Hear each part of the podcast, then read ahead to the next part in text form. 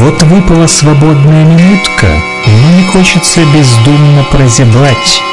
А что бы нам такое взять да почитать?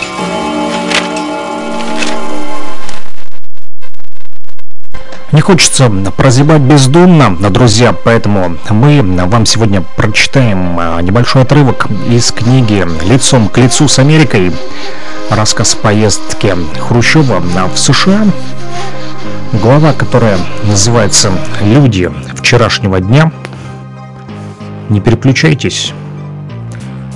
Следовало ли идти на встречу с лидерами профсоюзов? Разве не было известно, что реакционные лидеры американских профсоюзов не собирались говорить о контактах о сотрудничестве? Более того, они вовсе не интересовались какой-либо информацией о стране Советов. Разве не было известно, что у Рейтер и некоторые его коллеги давно зарекомендовали себя как ярые враги нашей социальной системы и защитники капитализма. Да, все это было известно. Было известно, что один из организаторов встречи, вице-председатель Американской Федерации Труда, Конгресса производительных профсоюзов, Кэрин заявил в свое время на совместном заседании с предпринимателями в отеле «Астур» в Нью-Йорке в прошлой войне мы объединились с коммунистами, чтобы бить фашистов. В будущей войне мы объединимся с фашистами, чтобы разгромить коммунистов.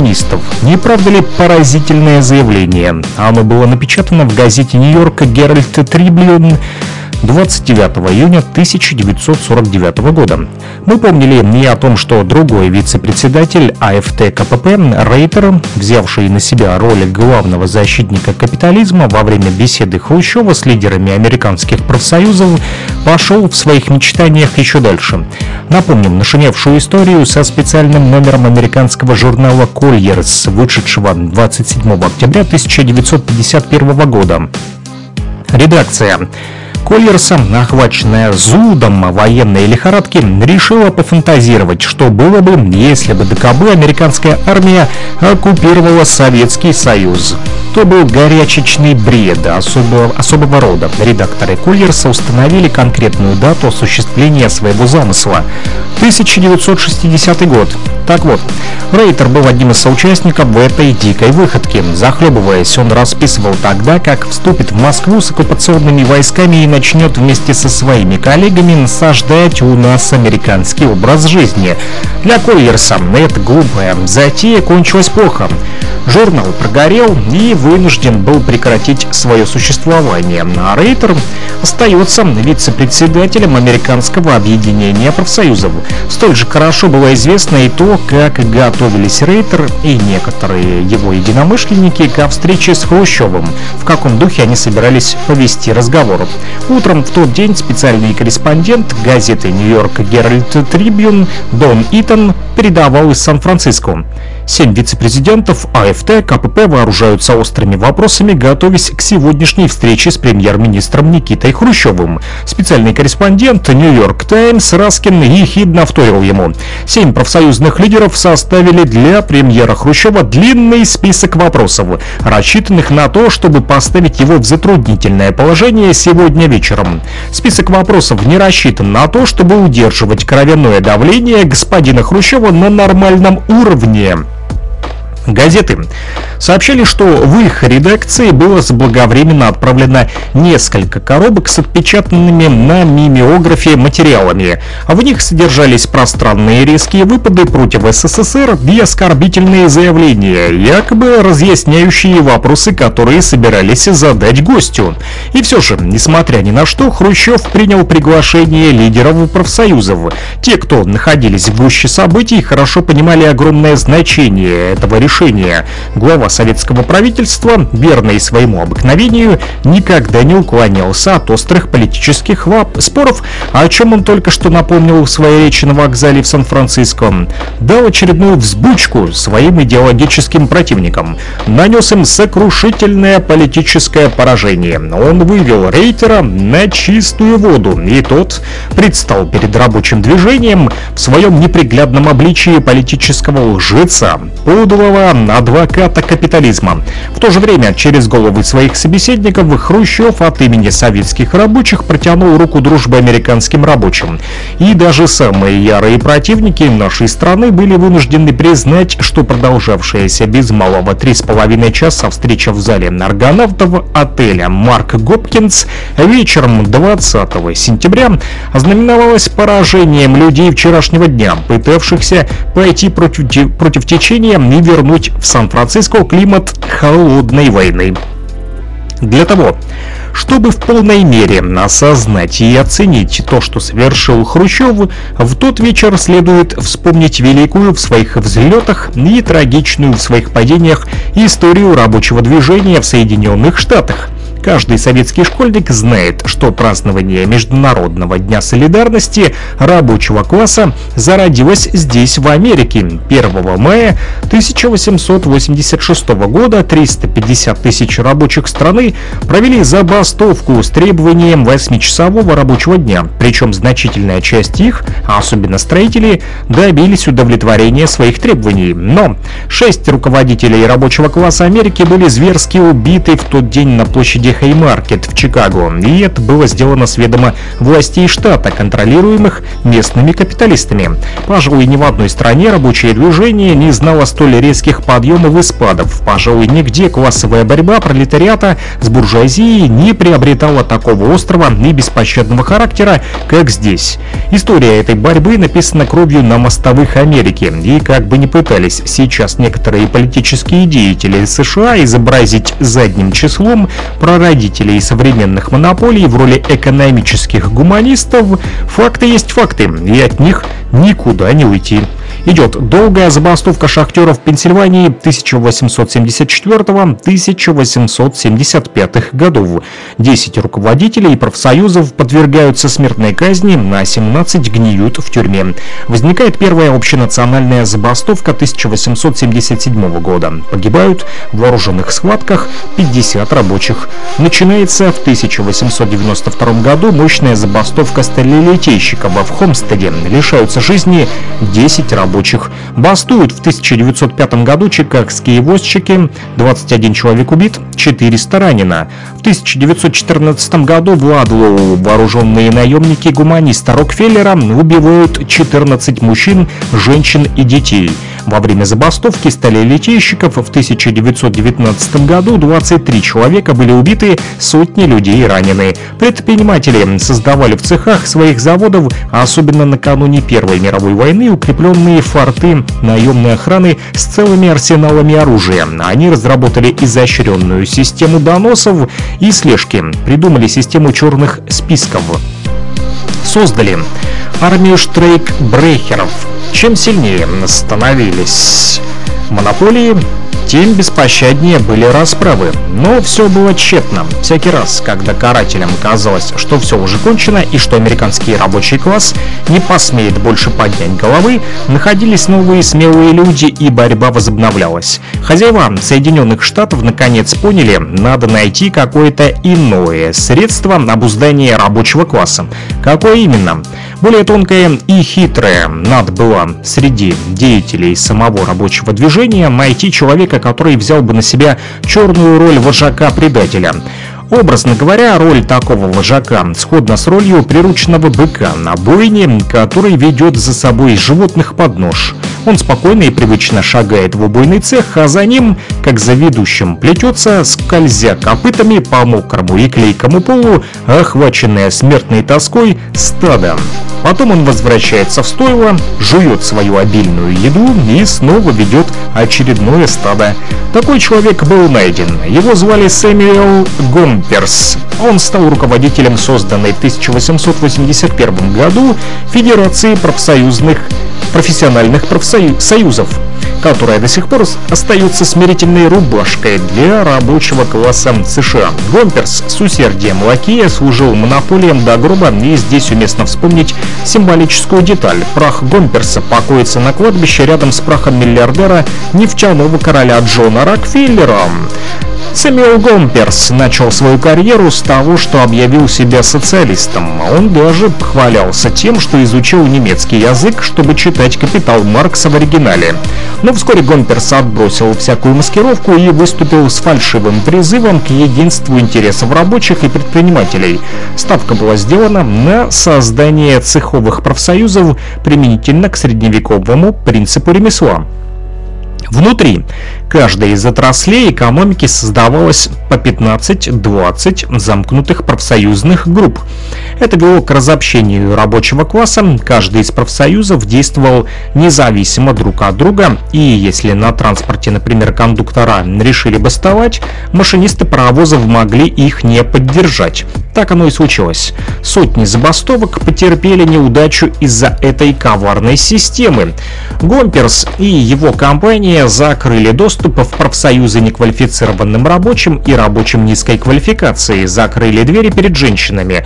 Уставом было запрещено принимать в профсоюзы негров под лицемерным предлогом, будто пособия унижают достоинство рабочих и противоречат американскому образу жизни. Гомперс, а после его смерти Грин, упорно противились введению каких бы то ни было форм социального страхования, пенсии для престарелых, страхования по болезни, пособий безработным. Особенно яростно препятствовали они какой бы то ни было политической деятельности рабочих.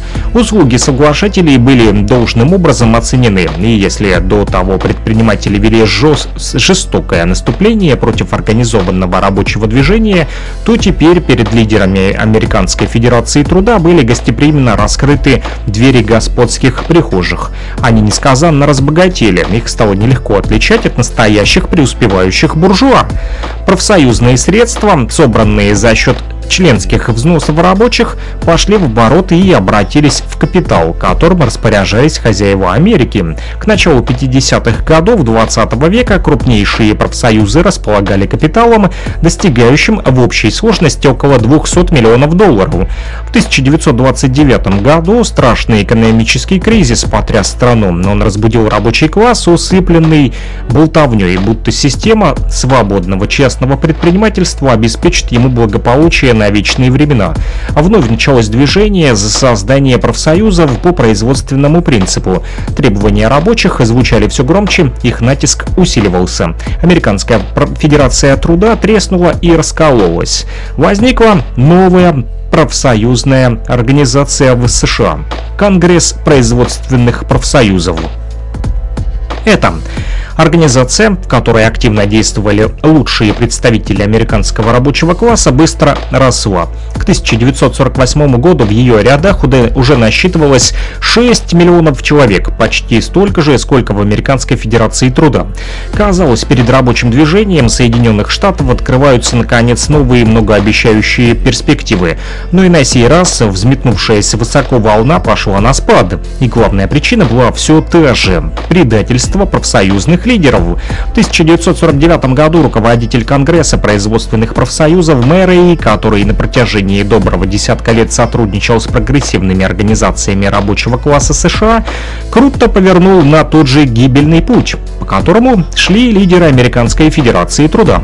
Руководство Конгресса производственных профсоюзов начало травить и изгонять прогрессивных деятелей. Когда это не удавалось, Мэрей и его помощники не останавливались перед исключением из КПП целых профсоюзов.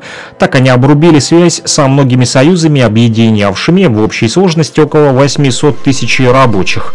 Это было началом конца. Конгресс производственных профсоюзов утратил свой авторитет, и вскоре его руководители Кэрри Рейтер и другие пришли с повинной головой к боссу Американской Федерации Труда Минни, такому же другу рабочих, как и его предшественники Гомперс и Грин.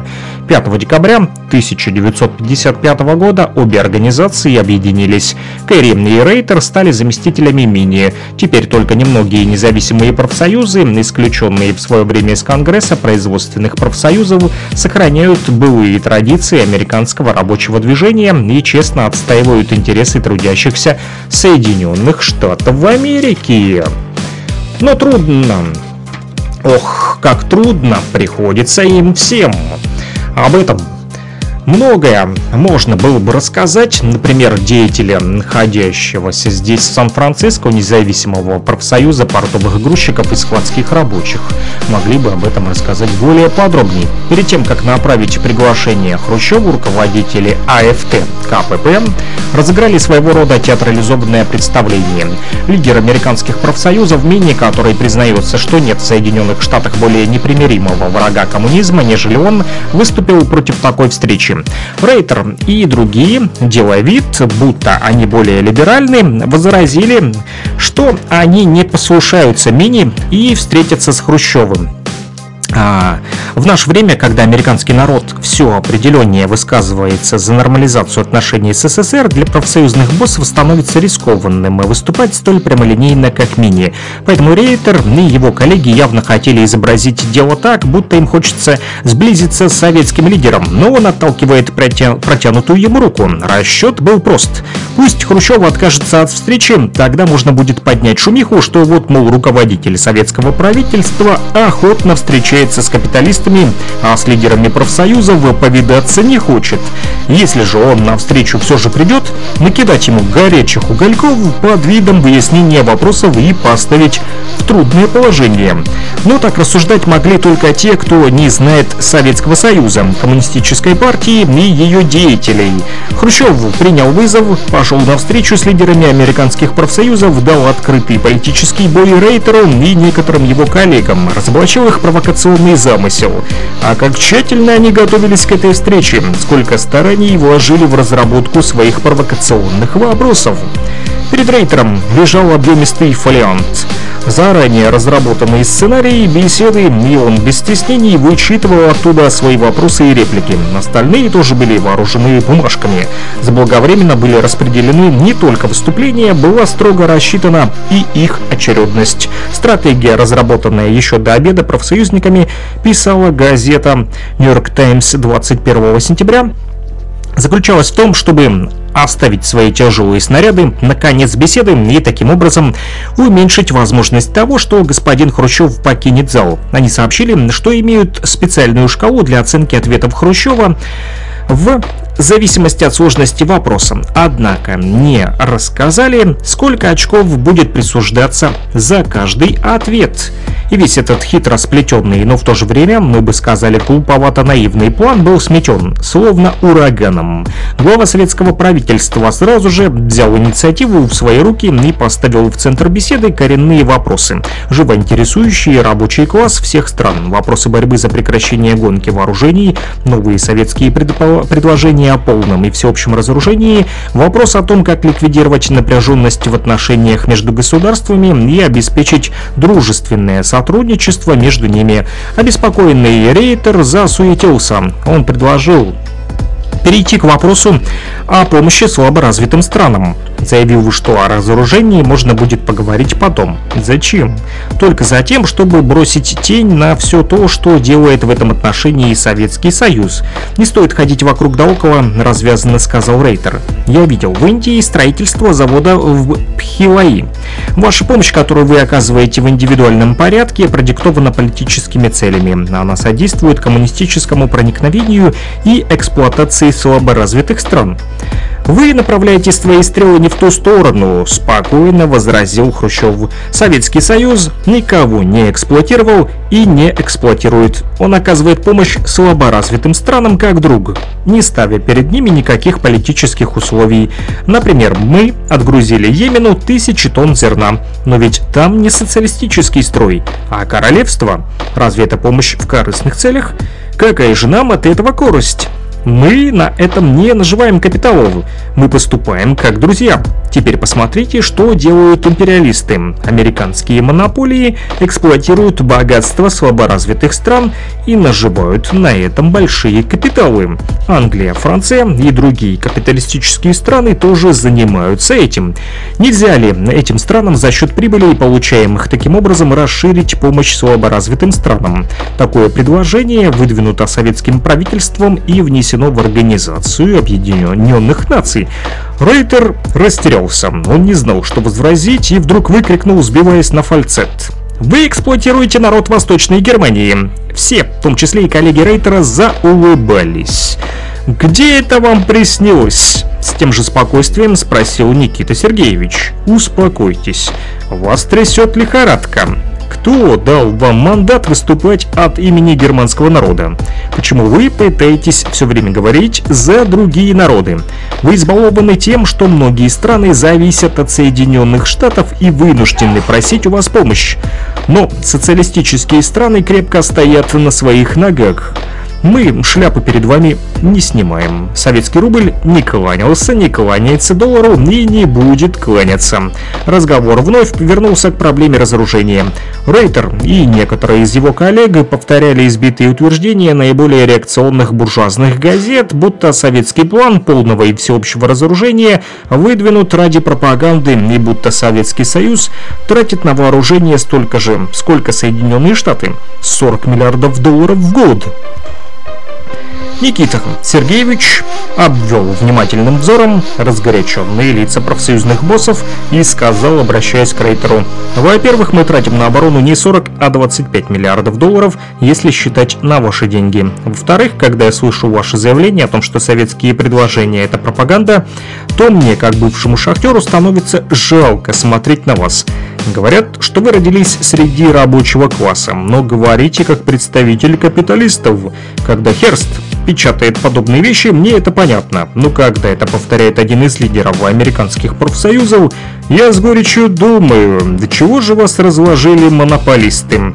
Хрущев с огромным терпением и выдержкой продолжал беседу, разъясняя советские предложения о разоружении и разоблачая попытки извратить их. Тогда Рейтер заявил, что уже поздно и что надо перейти к другим вопросам. Нельзя вести беседу, прыгая подобно блохам от одного вопроса к другому, ответил Никита Сергеевич. Вы хотите серьезной беседы или чего-то другого? Вы один вопрос затерли, потом второй, теперь прыгаете к третьему. Разоружение – это вопрос вопросов. Однако, Рейтер поспешил предоставить слово престарелому председателю профсоюза текстильщиков Риву. Тот, словно картошку из мешка, вывалил целую кучу вопросов о роли государственной собственности в капиталистических и социалистических странах, о демократии и диктатуре, о контроле над прессой и радио, об обмене информацией и так далее. Каждый вопрос был обильно сдобрен враждебной пропагандой против Советского Союза и других социалистических стран. Потому как Риву ставил свои вопросы, было видно, что он имеет самое смутное и во многих случаях превратное представление о советской действительности. Рейтер без стеснения следил по лежавшему перед ним конспекту за тем, как его подручный задает вопросы. Заметив, что тот что-то запамятовал, он подсказывал. Спроси еще об однопартийной системе. Но вспотевший Рив на сей раз отмахнулся от подсказки. Хрущев сказал, что вопросы, поставленные Ривом, являются элементарными и изучаются в Советском Союзе в политических кружках первой ступени. Тогда Рейтер, стремившийся все время как-то обострить беседу, поставил еще один вопрос, говорящий сам за себя. Обязательно ли система государственной собственности требует диктатуры, исключающей демократию? В то время как Никита Сергеевич, отвечая на вопросы Рива, разъяснял различия между государственной собственностью в социалистических странах, где средства производства принадлежат всему народу, и государственной собственностью в капиталистических странах, где национализация средств производства сохраняет их в руках буржуазии, Рейтер отличился еще раз. Он вдруг ни с того ни с сего громко выкрикнул, что высшая степень социализма достигнута в Израиле, где профсоюзам якобы принадлежит 60% промышленности. «А кому принадлежит власть в Израиле?» – спросил Никита Сергеевич. Рейтер промолчал, да и что он мог ответить. И снова Хрущев, терпеливо разъясняя, что коренной политический вопрос – это вопрос о власти, кому принадлежит власть, рабочему классу, трудящимся или классу эксплуататоров. Если власть принадлежит народу, сказал он, то средства производства являются социалистической общенародной собственностью. Другое дело, если национализация средств производства осуществляется в условиях, когда власть принадлежит капиталистам. Никита Сергеевич подчеркнул, что коммунисты являются сторонниками диктатуры рабочего класса, что только в том случае, если власть перейдет в руки трудящихся, могут быть успешно осуществлены задачи строительства социализма. Диктатура рабочего класса не только не исключает демократии, но создает необходимые условия для развития подлинной демократии, народовластия. Сама диктатура рабочего класса и является такой высшей формой демократии. Но разве Рейтера все это интересовало? Он заботился только о том, как бы успеть выпалить все свои тяжелые снаряды, начиненные антисоветской пропагандой. Ведь сценарий беседы был заранее передан в газеты, и Рейтер оказался бы в трудном положении, если бы не успел выпалить все свои вопросы. Поэтому он юлил, как черт на сковороде, перепрыгивая с пятого на десятое, и без всякой логической связи выкрикивал один провокационный вопрос за другим, даже не дожидаясь ответов. Хрущев, хорошо понимавший, что происходит, с иронической улыбкой следил за вознёй раскрасневшегося, взмыленного от волнения Рейтера, а тот то лихорадочно рылся в лежавшем перед ним конспекте, то сделанным жестом бросал перед собой на показ копию какой-то своей старой речи, то снова и снова опускался в нудные рассуждения о пользе капиталистической системе. И верещал, верещал, не давая рта раскрыть даже своим ближайшим соучастникам по встрече. «Вы как соловей!» — усмехнувшись, сказал Хрущев. «Когда он поет, то закрывает глаза, ничего не видит и никого, кроме себя, не слышит». Раздался общий смех. Рейтер покраснел еще больше, но отступать ему, видимо, было некуда, и он продолжал что-то бормотать. В то же время, стараясь уйти от честной дискуссии по острым политическим вопросам, Рейтер дважды повторил, что гость, наверное, устал, и поэтому надо бы быстрее кончать встречу. Однако этот маневр не удался. «Хватит ли у вас сил тягаться со мной?» – с сарказмом спросил Хрущев. Я в полной форме. Бороться за дело рабочего класса я не устану, пока живу. Если вы хотите, давайте вести деловой разговор. Время у нас не ограничено. Делать нечего, отступать некуда. Только теперь некоторые лидеры профсоюзов, тщетно добивавшиеся у Рейтера дозволения зачитать свои вопросы, получили, наконец, слово. В частности, председатель Национального профсоюза моряков Карен сказал, что ему хочется, как он выразился, задать вопрос из повседневной жизни. «Я бывал в Советском Союзе в 30-х годах», — сказал он когда мы возили туда закупленное вами оборудование. Нас радует технический прогресс, достигнутый вами. Меня интересует, будет ли развиваться система коллективных договоров по мере успехов технического прогресса в вашей промышленности. Будут ли иметь право рабочие бастовать, как профсоюзы защищают интересы трудящихся. «Я вас понимаю», — ответил Никита Сергеевич. «Мне нравится, что у вас есть классовое чутье в подходе к вопросам профсоюзной работы. Но вы, видимо, совсем не представляете себе условий социалистического государства, положения в нем рабочего класса и роли профсоюзов. Вы все меряете привычной вам меркой Соединенных Штатов». Карн заинтересовался объяснением главы советского правительства и тут же опять вмешался Рейтер. Он начал что-то говорить о культе личности. «Что ты перебиваешь?»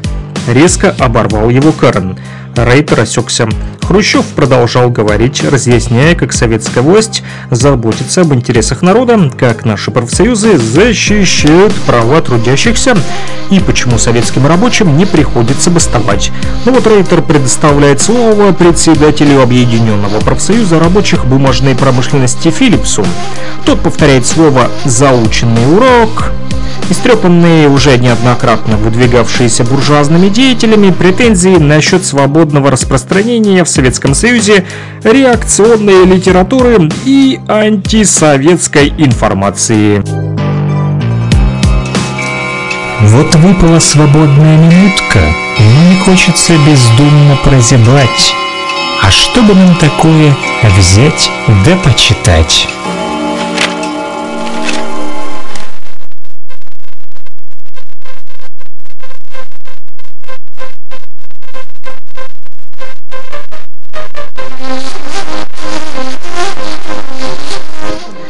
Никита Сергеевич неожиданно спрашивает Филлипса, какое блюдо вы больше всего любите? Ростбиф, растерянно отвечает тот. А я борщ, говорит Хрущеву. Вы его не едите, а мне он очень-очень-очень нравится. Вы за капитализм, а я за социализм. Почему я не даю вам более подробного ответа на ваш вопрос? Да потому что мне уже много раз его задавали здесь, и я всякий раз отвечал.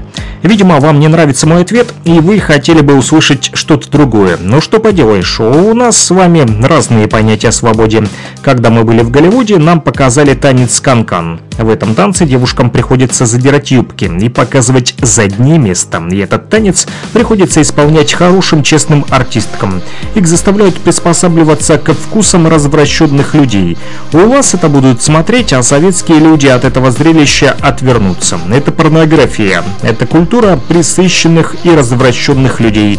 Показ подобных фильмов у вас называется свободой. Нам такая свобода не подходит. Вам, очевидно, нравится свобода смотреть на задние последнее место, а мы предпочитаем свободу думать, мыслить, свободу творческого развития. Вы хотите, чтобы законом было запрещено показывать такие фильмы? спрашивает Филлипс. Думаю, что должен быть такой закон, отвечает Хрущев. Закон морали. «Я могу ходить или не ходить на такие фильмы», — говорит Кэрри, «но ваши дети смотрят подобные вещи. У меня нет детей, но ведь у других есть дети. Хорошие дети, живущие на земле», — замечает Хрущев и мы с вами должны предохранить их от дурных влияний, распространяемых под видом свободного культурного обмена. В ходе беседы Хрущев заметил, что присутствующий на беседе негр Уибер из профсоюза электриков несколько раз порвался задать вопрос, но Рейтер почему-то упорно не замечал его. Вы не демократически ведете беседу, указал Хрущев. Дайте черному сказать, ведь это позор. У вас до сих пор есть такие места, куда негр зайти не может. И Никита Сергеевич, внимательно выслушав Уивера, ответил на заданные им вопросы. Вот так и вел Никита Сергеевич беседу, остро, наступательно и в то же время терпеливо с большой выдержкой, находя к каждому из собеседников особый подход. Кто вытаскивал из старых помоек антисоветской пропаганды провокационные вопросы, тот полуживой интерес к советской действительности кто вытаскивал из старых помоек антисоветской пропаганды провокационные вопросы, тот получал молниеносный сокрушительный отпор. Кто проявлял живой интерес к советской действительности, хотя бы и заблуждаясь и высказывая превратные суждения о ней, тому Хрущев давал обстоятельные разъяснения в самых дружественных тонах. Поскольку Рейтеру так и не удалось не поставить гостя в положение обороны, не спровоцировать его на уход из зала аргонавтов, где происходила встреча на выручку, поспешил более дипломатичный вице-председатель председатель АФТ КПП Кэрри. Он начал сглаживать эстрату беседы, вести дело к мирному концу. Бросилось в глаза и другое. Несколько участников беседы искренне заинтересовались высказываниями главы советского правительства и ясно дали понять, что им хотелось бы продолжить контакты с советскими деятелями. Хрущев поддержал эту идею. «Приезжайте к нам», — сказал он. «Посмотрите, как живут и трудятся советские рабочие, как проводят свою работу профсоюзы в нашей стране, как защищают они интересы рабочих. У нас с вами разный подход к явлениям. Мы идем своим путем к коммунизму, вы же хотите укреплять капитализм. Таким образом, мы стоим на разных позициях. Давайте признаем этот неоспоримый факт. Однако нельзя ли нам попытаться найти почву для делового сотрудничества? Мы думаем, что можно. Такое сотрудничество необходимо необходимо всему рабочему классу в борьбе за его коренные интересы в борьбе за мир. Был уже поздний час, когда участники этого необычного обеда поднялись из-за стола. Кэрри благодарил Хрущева за встречу. «Спасибо», — сказал он, — «за то, что вы так щедро уделили нам время. Счастливого вам пути. Давайте сотрудничать на благо мира, на благо человека». И даже Рейтер мило улыбался.